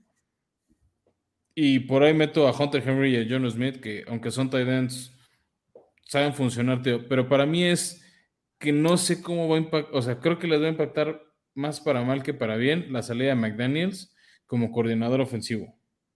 Sí, digo, tampoco quiero necear porque yo tampoco me siento muy seguro de mis Patriotas y por eso los tengo casi pues ahí en la media tabla. Eh, ¿Te parece si continuamos, Fran? Porque bueno, ya hablamos de dos equipos en paralelo y ya llegamos a tu número 18 y esos son, no es cierto, 17. Perdón a quienes nos están escuchando en audio, puede que los traigamos muy confundidos. Insisto, Escopeta Podcast en Twitter o Instagram para ver esta foto de los Power Rankings Tier 3 y Tier 2. Eh, posición 18, Fran. Steelers, al mismo tiempo que yo también los tengo en la posición 19. Sí, que va a haber, están en, empiezan a tener un cambio de régimen, empieza la era post Big Ben. No sé si su mejor coreback de su historia o su segundo mejor, ahí está el debate con los Steelers. O sea, un jugador que va a estar en el salón, o sea, la ceremonia del Salón de la Fama en cinco años va a estar encabezada por Big Ben y por Gronk. Sin duda alguna, este, dos sensacionales, este, un gran coreback y ahora llega en su lugar, no sé si va a ser Kenny Pickett desde semana 1, puede que no esté en la semana 1, pero creo que por ahí de octubre ya va a estar Kenny Pickett como titular y si no, pues está Mitch Trubisky, que ah, no sé qué esperar de él. Este, no se me hace terriblemente malo. Finalmente ya llegó una vez a playoffs, pero pues, hizo, hizo como el give del abuelo Simpson de con el sombrero, pasó y se dio la vuelta y se fue pero pues ha estado ahí, ¿no? O sea, o sea, un completo inútil no lo es. Este, tienen una gran defensiva, tienen para mí uno de los mejores defensivos este, actuales de la liga en TJ Watt, y por eso creo que es ese equipo de media tabla. El tema para mí es que Pittsburgh se quedó medio sin receptores, también son esos cuates que encuentran oro en un basurero, este, en rondas intermedias del draft. Entonces, vamos a ver qué pasa con Pittsburgh, ¿no? O sea, también creo que la, se les fue Juju Smith Schuster, ahora sí que por fin se le hizo ese a Kansas. Entonces, quiero ver qué pasa. También tienen a Jay Harris como para desahogar la presión de coreback. Entonces, creo que por eso están ahí, como esa media tablita. Es literalmente en medio, digamos, de, de todos, bueno, casi en medio, ¿no? Eh, o sea, prácticamente. O sea, están en, esa, en, en, ese triángulo de las Bermudas de la frontera. Sí, y, con ello nos, nos vuelven a poner en la encrucijada de si esta va a ser la primera temporada de Tomlin con temporada perdedora. Híjole, que el año pasado parece empatitos. Pero se, logró y quién sabe si este año, pero aceptémoslo, siguen teniendo una de las mejores defensivas. Ah, sí, por eso están ahí. Por eso están ahí y pues no sé, yo, yo, yo confío mucho en que este equipo puede dar pelea incluso para llegar a playoffs. Ya lo dijimos hace rato, estos equipos todos tienen posibilidades. Y te digo, esto es lo que tengo que decir de los Steelers. ¿Te parece si cedo la palabra ya que aquí es donde nos emparejamos justamente con mi posición 17? Los pajaritos, como le, dicen mi como le dice mi papá a los Cardinals. ¿Por qué les tiene tanta hazaña tu papá un equipo que siempre ha sido muy me? Quién sabe. Pero, pues, ¿qué te digo? pues los Cardenales son un equipo que pareciera que estábamos viviendo en una distopía el año pasado, en donde eran el único equipo eh, sin perder, eh, invicto. Pues llegaron media temporada invictos, ¿no? Generalmente fueron el último en caer. Exacto, fueron el último en caer. Pero también sabíamos que no iban a ser ese equipo que que llegara 17-0 a los playoffs, ¿no? También creíamos eso, pero también creíamos que le podían ganar a los Rams en su casa, ¿sabes? Porque lo hicieron a principios de año. O sea, en esa ventana cuando estuvieron invictos, ¿sabes también qué es el factor de por qué creo que tú los tienes aquí y yo los tengo justo afuera de este tier? Spoiler De Andrew Hopkins. no sé. O sea, es spoiler, pero a ver, no está en mi tier 3, no está en- o sea, tampoco está en mi tier 2, pues obviamente está en el otro tier, ¿no? Pero a ver, para mí la, la gran diferencia con ellos es que en cuanto se lesionó de Andrew Hopkins y se agravó la lesión en el hombro de Kyler Murray, cayeron. Valió, valió el equipo. Y justamente Nuke eh, Hopkins y- no juega hasta el séptimo juego. Sí, pero llega Hollywood Brown. Digo, Brown, ¿qué? ¿Cómo que qué? Bueno, porque sea- Ravens no logró mucho con un eh, coreback Co- por corredor. Sí. que cuando le lanzaban hacía muy buenos números, o sea, y eso es y él está con esa hambre de demostrar que él merece un contrato como el de. Brown, como el de DK Metcalf, como el de McLaurin, porque todos ellos son sus compañeros de generación de draft. Sí, y, él, sí. y él quiere ese dinero, o sea, él está Va a superarse aquí, en, en Arizona, sí lo creo. O sea, sí creo Sí. que va a, a tomar esa posición de wide receiver one que, que va a necesitar Arizona porque ya se les fue Christian Kirk. Eh, que él era como el receptor juega. 2 o 3, pero tenía buena química con Murray. No, pero a ver, ahí te va. Él lo que quiere es emular esa frase que dijo un ficticio receptor de Arizona en la cel, en, en una película muy famosa en los noventas. Show me the money. ¿No? O sea, para el que no se acuerden, Jerry Maguire, el receptor que decía esa frase era de Arizona. Este, si no, búsquenla, creo que está en HBO Max la película. Pero justo decía eso, show me the money. Y creo que en Arizona puede construir un argumento para buscar eso. Pues sí. Sí, realmente es que Kyler Murray ha mejorado su juego, se han agravado sus lesiones y conforme pasa el tiempo, pues los, eh, los, rece- eh, corebacks que son muy elusivos, a.k.a. eh, Cam Newton, a.k.a. Lamar Jackson, pierden gas, ¿no? Entonces vamos a ver qué pasa con este equipo de los pajaritos que por ahí también vienen a visitar la Ciudad de México el 21 de noviembre, mi cumpleaños. Y, y bueno, yo los tengo, la verdad, tal vez subestimados, a diferencia de ti, que tal vez yo creo que es al contrario, tú los tienes sobreestimados, pero esa es mi posición 17. Y es Y que ahora son sí, esos equipos que. yeah. Y ahora sí, Fran, media tabla, y adivina quién tengo en, tu me- en la media tabla. Pues no lo tengo que llenar, lo estoy En la viendo con todos los tablita. que nos acompañan en YouTube. Bueno, es que yo conozco en hazaña. Spotify, eh, Apple Podcast, eh, eh, pues no saben todavía, pero Sí, pero yo no Titanes de, Titanes de Tennessee, mi posición 16. Eh, básicamente porque, como todos los años, Fran, siento que tus Titanes corren con mucha suerte. Y literal, corren con mucha suerte, güey. Se les lesionó Derrick Henry y su suerte se acabó. Bueno, no, ¿Cuál no se se acabó? acabó. Se acabaron de la siembra uno de la conferencia. No se acabó, pero se les complicó al punto de que los Jacks fueron los que lograron que los Colts no los rebasaran. No es cierto. Pues le sacaron tres juegos para esa derrota de los Jaguares. Titanes ya tenía la división. Ya la tenía. Ok. Sí, desde dos semanas antes. Tal vez yo me. No te hice- tanto. Lo que hizo Jaguares es que no llegarán a los Colts a No playoffs. llegan los Colts. Esto sí.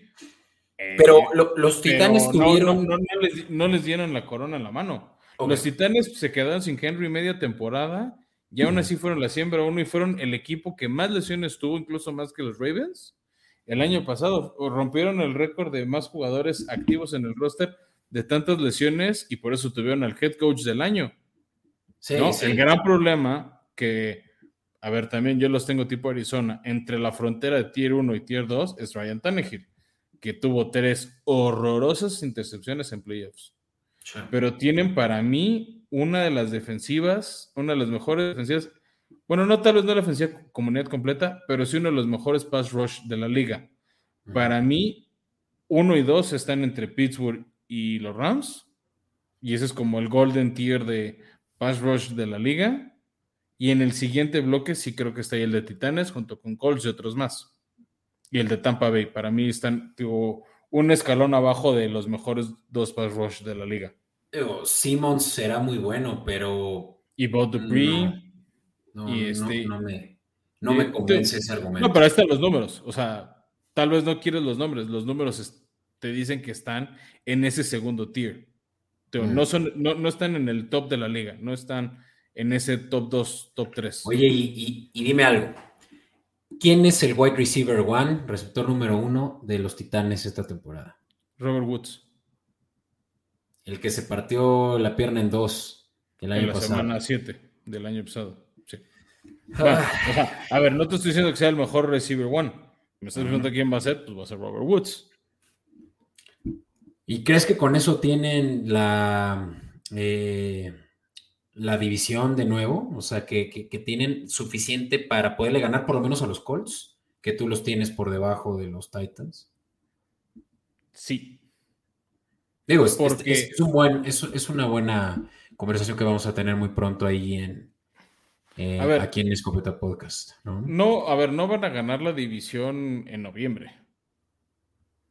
¿no? Este, se va a definir al final. Se va a definir, si no en la última, entre las últimas tres semanas se va a definir esta división, ¿no? Ya. Para mí, ahí te va. Creo que, creo que de aquí justo podemos, podemos saltar, si, si me lo permites, y sé que ahora yo ya tomé la palabra, pero justo ya me, ya me, ya te alcancé porque yo estaba un poco más atrasado en mi, en mi ranking, pero justamente la posición 15, ahorita vamos con tu 16 y tu 15, son los Colts. Precisamente yo, creo que están, en la 13. De hecho, tú lo tienes en la 13, nada más que a Titán lo tienes mucho más arriba, pero es interesante, ¿no? A mí se me hizo que este, esta diferencia entre Titanes y Colts está muy cerca. O sea, Colts tiene un muy buen equipo, defensiva y ofensiva. Tienen un, upgrade en, coreback, tienen al mejor corredor de la liga, incluso por encima de, Henry. Pero porque el año eh, pasado Henry lo compró el año. O sea, para mí, a ver, no es un mal corredor Jonathan Taylor. Decir, ¿tiene el mejor corredor? Creo que no. Creo que el año pasado sí tuvo mejores números, simplemente porque sí jugó los 17 partidos. Pero para mí el gran tema de por qué yo digo que Jonathan Taylor no es mejor corredor que Henry es porque en los momentos que su equipo más lo necesitó el año pasado, que fueron los últimos juegos, se apagó. Eso sí. Para mí él fue como un jugador bengala, brilló mucho al principio y se apagó al final. Es más, o sea, muchos hablan de el juego de, cuando todo el mundo dijo, aguas con los Colts, vienen peligrosísimos, van a llegar súper este, enrachados a playoffs. Fue cuando en Navidad, es más, creo que exactamente fue el mero 25 de diciembre, le ganan los Colts a Arizona en Arizona. Y fue cuando empezó el declive de Arizona. Y ese juego no lo ganaron por Jonathan Taylor. Lo ganaron, quién sabe cómo, por Carson Wentz. Quién sabe cómo, sí. O sea, porque fue Carson Wentz, ¿no? Me queda claro que sí hay una mejora en los Colts con Matt Ryan, por eso te, yo los tengo en esa frontera de que sí van a estar peleándole, tío, hasta última, penúltima semana a los Titanes la división. Pero llevamos años diciendo, es que los Colts tienen buen equipo y algo siempre les pasa que nada más no. Yo tengo ciertas dudas en su línea ofensiva, se les fue Quentin Nelson, ya se, de plano se retiró, se les fue, sí, se retiró. También este, Jack Doyle, el, su tight end por muchos años. Quentin Nelson, su, su, el, mejor guardia de la liga, se, retiró. Yo oí que eso, pero este, que por el tema de las lesiones que no se sentía tranquilo y por eso mejor hacía un paso al costado. No manches, pues esto ahorita lo tenemos que, que resolver. Estoy ya. Me dejaste atónito, pero mientras, mientras verificamos eso, Fran, yo, yo te voy a decir o sea, para mí por eso están ahí. ¿No? O sea, porque creo que tienen. Pero tienen un gran coach que creo que puede ser el factor para ganar varios partidos. Ok, mira, te, voy a, dar un argumento por lo cual a mí me preocupa este, este esta discusión entre quién tiene el mejor corredor. El problema es que a Derrick Henry lo, lo usan de más, o sea, lo, lo explotan al punto, y, esta estadística ahorita lo acabo de, verificar, que a Derrick Henry lo utilizaron en 2021. No. Eh, eh, a, Derrick Henry lo utilizaron 20% más que a Jonathan Taylor en total en la temporada eh, por juego en la temporada. Perdón, Quentin Nelson sí se quedó, sí se quedó al final, pero Sí, pero sí amenazó con el retiro por, su, por la lesión que había tenido en las piernas. Chale. Y estoy leyendo la nota que, que, dijo que sí lo pensó, que eso es lo malo de un jugador. Cuando hablan de retiro, híjole, varios ya andan cerquita. Pues sí, como Andrew Locke. Pero bueno, para no clavarnos mucho, porque creo que esta es una conversación que tenemos que tener eh, en la cobertura de Titanes, pero sobreusan a, a Derrick Henry al punto de que tiene un total, un, promedio de 28 acarreos por juego contra Taylor 19. Sí, estoy de acuerdo. más. eso, eso lo quema. Sí, pero ahí te va lo que creo que es el factor. De entrada, Henry, pues ya no jugó la mitad de la temporada pasada, entonces ya no tiene ese desgaste que hubiera llegado a tener en febrero, enero 2022. Este, pero, pero el kilometraje, o sea. Pues sí, pero si no usaste el coche, no sumó kilómetros. Pues sí, pero el, el kilometraje no por día es el problema, o sea, lo, lo pero no los usaste, pero si primera a Cuernavaca diario. Pero no lo usaste nueve semanas de hablar, pero bueno. O sea, Teo, Titanes, más rápido, para, para, dejarlo ahí pendiente para ese partido. Sí, si Titanes lo hubiera usado, otro gallo sería.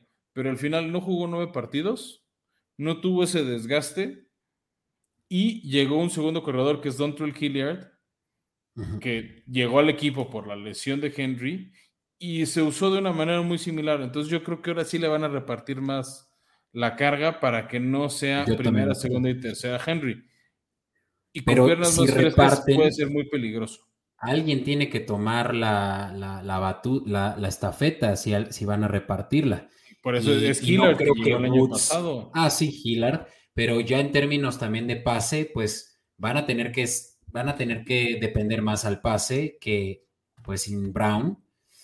Mira, no, es que Colts tenga mejores receptores que Titanes, también eso es debatible, pero sí tienen más versatilidad los Colts a la ofensiva, por lo menos. Sí, puede ser, Teo, pero tenemos la incógnita. No me has hablado varios novatos que pueden romperla. Pues te puedo decir lo mismo de Traylon Burks, ¿no? Sí, que viene, va a estar interesante ver cómo. Que su comparativa en draft era idéntico a AJ Brown. Entonces, ¿no? O sea, pero bueno, si quieres, ya nos clavamos mucho ahí en el 16. Si quieres, yo te doy mi 16, que para mí son los Santos de Nueva Orleans. Tú los tienes tantito más arriba, tú los tienes en 13, ¿no? 13. Que es donde yo tengo que yo tengo Indianapolis. Yo los tengo en, en 16. Y para mí el gran factor es, sigo sin confiar en James Winston. Tampa Bay quería que fuera su quarterback franquicia, no lo fue. Este, y suena demasiado, te decir, suena en demasiados lugares, Beto, que Alvin Camara va a recibir una suspensión de seis partidos. Lo van a suspender, porque estuvo en una pelea, recibió cargos criminales que, en Estados Unidos le llaman assault and battery, que es golpear a gente así a puño limpio. En Las Vegas, el incidente de si fue finales de febrero, principios de marzo. Fue al, al día siguiente o el mismo día del Pro Bowl. Sí, ah, febrero. o sea, y el gran problema que va a enfrentar Camara es que estos de oficio la liga los castiga de cuatro a ocho partidos. Como se disculpó, al final las lesiones no fueron tan severas, suena a seis. Entonces se va a perder un tercio de la temporada.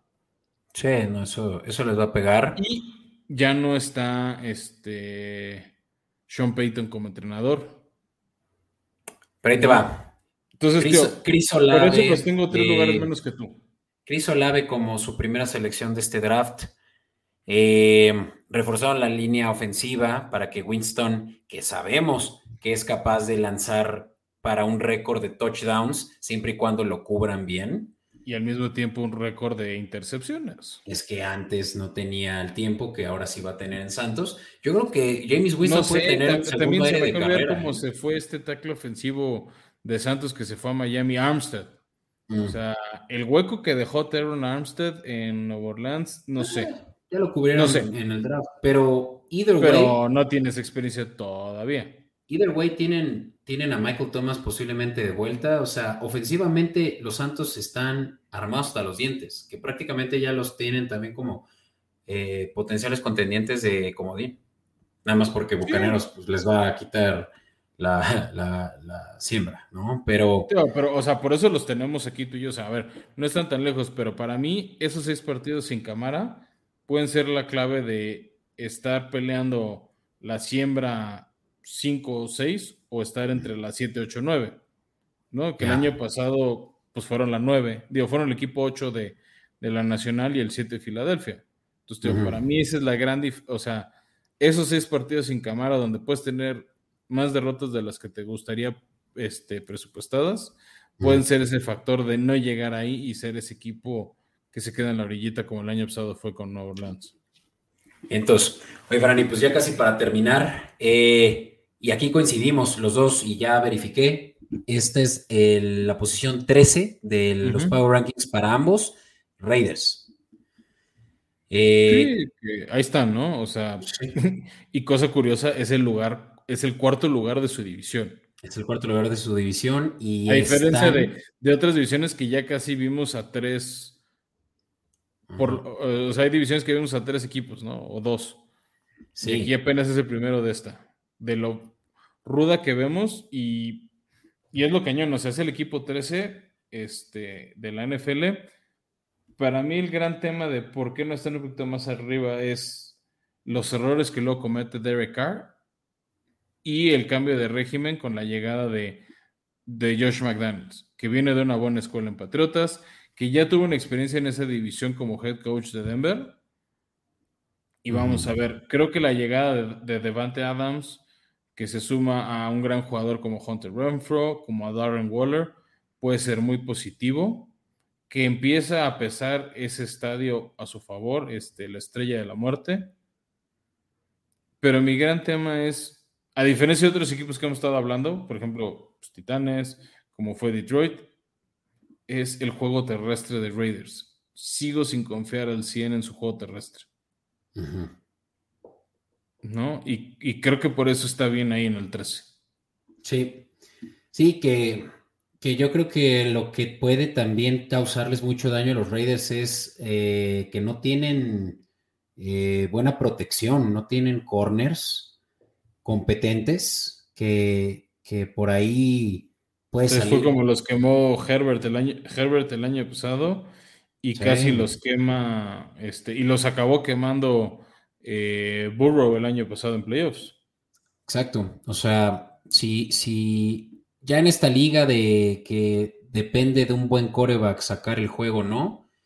Pues necesitas un lockdown corner que por lo menos se le haga un poquito más difícil. Y si no tienes eso, pues tienes campo abierto y Raiders es donde más adolece porque realmente es que es un equipo que trae buen roster también, particularmente también en la línea defensiva con Max Crosby, con Chandler Jones, eh, y, del lado ofensivo ni se diga, con, con Davante Adams eh, llegando a la casa. y ahora sí que estamos hablando de ya los mejores equipos de la liga o ya casi los mejores equipos de la liga y que es en este caso Reyes sigue siendo el peor de su división. Va a estar muy difícil para ellos poder tener una, eh, una temporada ganadora, sinceramente. Pues sí, te vamos a ver, Teo, pero creo que están ahí bien y ya si quieres para, para no abusar demasiado el tiempo lo escuchas. Vamos con eh, el, equipo 12, tú tienes a Nueva Orleans, un poquito más arriba que yo. Yo ahí tengo a Filadelfia, tú Filadelfia lo tienes en el 11, ¿no? Que es donde yo tengo a los Colts, tú no los tenía en 13, sino en 11. Este, creemos los dos que Filadelfia es un buen equipo, poquito debajo de Dallas, pero bastante más encima de Commanders y, de los Giants, que son sus rivales directos de división. Creo que este es el año para demostrar si con, con Jalen Hurts. Creo que lo rodearon de armas muy buenas Creo que la de más impacto por el contrato que le dieron es AJ Brown. Este, creo que hay mucho talento a su alrededor y les toca demostrar. Creo que mi gran duda para ellos es su defensiva, ¿no? Que se les fue Fletcher Cox, llegó su suplente en el draft, pero vamos a ver qué hacen, ¿no? O, o tú, o sea, no sé, tú qué les ves, ¿por qué los tienes título más arriba que yo, pero no en ese tier 1. ¿Qué, crees que le falta a Filadelfia para estar ahí en el tier 1? Pues justamente un coreback que, no, que te traiga más certeza que duda, básicamente, ¿no? O sea, eso sí, yo creo que Filadelfia tiene posiblemente una de las tres mejores eh, líneas ofensivas. Se han, se han eh, caracterizado por eso por mucho tiempo ya. Y recordaremos, ¿no? Al, eh, pues fue, fue finalmente esa línea la que les dio su, su anillo Super Bowl contra los Pats, ¿no? O sea, sí, Nick Foles, el Phil Special, pero creo que fue más esa han iterado, han iterado un poco, pero por ahí está Jordan Mailata, Andre Dillard, que tiene poco tiempo en, el equipo, que realmente le dan mucho tiempo a Jalen Hurts para poder, pues, eh, tal vez lograr lo que más le cuesta, que es ser preciso, ¿no? O sea, Jalen Hurts necesita tiempo, pero por lo menos eso sí se los pueden dar con esta línea, con esta protección. Y si no, de menos, pues puede... Eh, ponerse a correr el balón, ¿no? Y, de menos, si no también tienen ya una mucho, mucho mejor eh, eh, opción al pase entre AJ Brown, uno de los mejores receptores de la liga, y Zach Pascal, que también llega al equipo de los Colts. Eh, sigue estando Jalen Raygor tratando de demostrar que sí valió la pena como primera selección de draft. No, espérate, ¿qué me dices de Davante Smith, el, el, este, ah, Smith, el primera Heisman de, de 2021 y que por eso fue su primera selección 2021? Exacto. Y no hemos mencionado también el depth que tienen en los corredores entre Miles Sanders, Boston Scott y Kenneth Gainwell. O sea, se armaron muy bien en un par de años porque hace muy poco era de lo peor que, que había en la este de la, América, de la Nacional y ahora le pueden hacer batalla a los eh, Cowboys, que es nada más el único equipo que tenemos arriba nosotros en los rankings de su división. Sin duda alguna, no, te, pero volvemos a lo mismo. Mi gran, gran tema con ellos es su defensiva, que creo que dio medio paso atrás entre retiros, entre ajustes normales que tiene cualquier este, defensiva, ¿no? O sea, con la agencia libre. Entonces, tío, para mí ese es el gran tema y fue la gran exhibida que tuvo por Tampa en los playoffs del año pasado. A ver, Tampa los tenía que como 27-0, 21-0 y después eh, Tom Brady sentó el acelerador y ya acabó 27-14, ¿no? Pero pues no tenía nada que hacer Filadelfia el año, el, año pasado en playoffs. Sí. Que obviamente se notó mucho esa falta de armas este, a la ofensiva y por eso fue lo que le invirtió fuertísimo a este equipo. ¿No? Y es lo que esperan pague. Sí, o sea, yo, creo que ya es un equipo que está justo en la rayita de poder ser de primera categoría, pero eso va a depender de que Jalen Horst este año tenga eh, el breakout year, ¿no? Ya veremos. 100%. Vale, pues Fran, ahora sí que nos echamos suficiente para hablar de eh, dos terceras partes de la liga. ya nos eh, falta el top ten y uno más, uno o dos más por ahí perdidos, ¿no? Pero. Exacto, pero ya. Que son los, Que son los que vemos candidatos a playoffs, más o menos, ¿no? O sea, tal vez no está exactamente 6 de la americana, 6 de la nacional, no está así perfectamente balanceado, pero pues prácticamente son esos, ¿no? Son... Es que este formato de ahora que son siete equipos por conferencia de playoffs no me convence. A mí me hubiera gustado 6, o sea, 6 y 6. Y son esos dos en los que vamos a enfocar nuestro próximo episodio. Y tal vez para ahí metemos una cobertura de algún equipo. Mira, yo, yo no quiero prometer lo que creo que no. vamos a intentar, pero vamos a planear bien la, escaleta para darles otro episodio de calidad. A mí me late, creo que podemos dedicarle más tiempo al tier 1 y ahí sí puede que salgan unos cuantos copetazos para poder complementar el episodio. Pero bueno, Fran, creo que hasta aquí por hoy y pues yo quiero agradecerle mucho a todos que llegaron hasta aquí. Al principio lo dijimos y creo que no les podemos fallar. Por ahí una sorpresita, eh, Fran, ya que estamos gestando un eh, es una transición importante para el programa, que hasta ahorita lo único que les podemos decir es que vamos eh, a, pues, expandir nuestra red. A expandir, exacto. Yo creo que es la mejor manera de ponerlo. Vamos a expandirnos. Escopeta Podcast no va a cambiar, pero sí para su beneficio vamos a tener, pues ahora sí que más eh, contenido para ustedes. Así que... expansión deportiva que puede beneficiar a muchos escuchas. Creemos, o sea, esta expansión que estamos pues desde hace rato planeando y que cada día va agarrando mejor forma este proyecto, pues crece, se expande. Creemos que es una propuesta de valor muy atractiva a todos los que nos escuchan, a los que nos han, nos, este, nos han dado oportunidades prácticamente dos años en más de 100 episodios. Es, es un crecimiento que vemos para bien, que nos entusiasma mucho a los dos y que esperamos dentro de muy, muy, muy poquito tiempo poder presentárselos con bombo y platillo como lo queremos hacer. Entonces, este, pues también díganos en Twitter, en Instagram, déjanos comentarios en YouTube qué creen que puede ser. Este, tal vez podemos buscar ahí algún, creo que todavía nos quedan algunos giveaways que podemos regalar. Si es que alguien latina, ¿por qué no? Este, y volvemos a abrir la ventana. Tal vez, Beto, si alguien quiere participar. Entonces, ya vieron qué equipos nos faltan a cada uno de nuestros Paga Rankings. Mándenos los suyos, cómo ven su top 10, su top 10, su top 12, ¿no? Este, y discutamos, ¿no? A ver cuántos eh, comparten con nosotros cuántos no están con nosotros y discutamos y veamos qué pasa. Generemos este diálogo que se llama Formación Escopeta. Me encanta. Ojalá que sí, por ahí estemos escuchando de ustedes en redes sociales. No olviden Escopeta Podcast.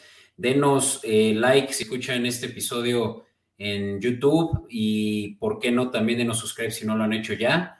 Y un rating de cinco estrellas para quienes nos escuchan en Spotify, Apple Podcast, Google Podcast créanme que hace toda la diferencia y justamente ahora que les estamos platicando de maneras en las cuales podemos expandir nuestro contenido, pues creo que es justo más ahora que nunca que necesitamos de ustedes. Así que pues, ¿qué más que darle las gracias? Y pues nos vamos a escuchar la próxima semana con el tier 1 de nuestro Power Ranking. A ver quién latina a nuestro top 1. además porque no está igual, ya me acordé. Sí, sí diferenciamos. Se va a poner bueno. Se va a poner bueno. Así que, Fran, nos escuchamos para la próxima. Nos vemos en julio. Pues. Bye.